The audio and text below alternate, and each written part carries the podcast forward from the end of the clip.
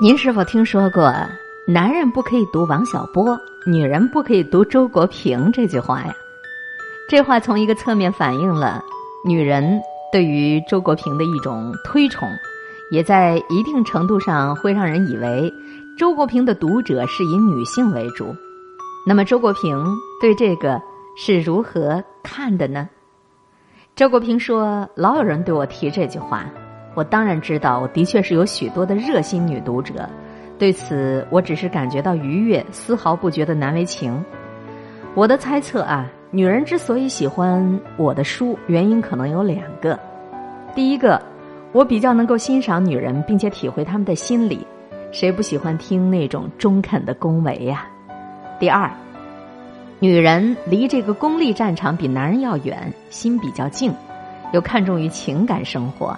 容易跟我的价值取向产生共鸣，不过，周国平的读者未必是以女人为主，许多男人也因为他的书、他的作品而成了他忠实的粉丝。是什么能够让周国平将生与死、灵与形、爱与孤独、执着与超脱、苦难和幸福等等问题思考的如此深刻？周国平为此忍受了常人所无法忍受的某些精神上的压力吗？听听周国平的回答。他说：“其实对于我来讲啊，人生的大问题完全都不是抽象的，他们都是我生活中和灵魂中的问题，所以我从来就没有刻意的去想过这些问题，而是根本就无法回避。我必须要开导我自己，我必须要为我自己解除困惑。”我从来不觉得我的思考有多么样的深刻，事实上，许多的困惑仍然在。我做到的只是比较真实罢了。既然是我自己的问题，我就不能骗我自己，我就要给我自己一个虚假的解决。我丝毫不觉得这个过程给了我多大的精神压力，或者说让我付出了什么代价。生活中的问题已经在那里了，你不去想，他们会成为隐痛，你就更受折磨。你不如坦然的去面对它。有人说，周国平的文章更多的关注着自身的修炼，而并非是家国大事，然后就停留在修身齐家治国平天下的修身这个境界。然而，周国平对这个说法是怎么看的呢？周国平说，儒家把修身看作是齐家治国平天下的前提和基础，这是非常正确的。不过，这个修身不能局限于道德修养，应该是深入到灵魂的层面，关注到人生的觉悟和精神素质的提升。现在的问题是，关注这个层面的人不是多了，而是少了。今天咱们许多的中国知识分子太热衷于在治国平天下方面一展抱负，恰恰没有重视灵魂层面上的修身，在这一点上，还真的不如古人。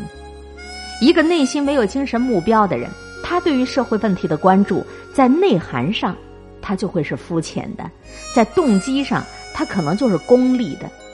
其实我也并非不关心社会问题，我近些年的一些文章和讲演对此是多有涉及的。我一直强调的观点就是在转型时期的中国，我们最缺少、最需要的东西，一是信仰，二是法治。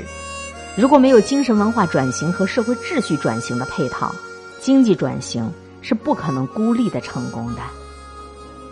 曾经有人问过我，我的养生之道是什么？我说是抽烟、喝酒、熬夜，这当然是半开玩笑的。虽然我说的是事实，我始终认为人与人其实不一样，每一个人的身体都是受自己的心灵支配的，心态好。那才是最好的养生。可是，怎么样才能做到心态好呢？我的体会就是，一个人呢，一定要有做自己喜欢做的事儿。快乐的工作是养生的良药，当然也不妨有一些健体的运动。心态一定得要放松。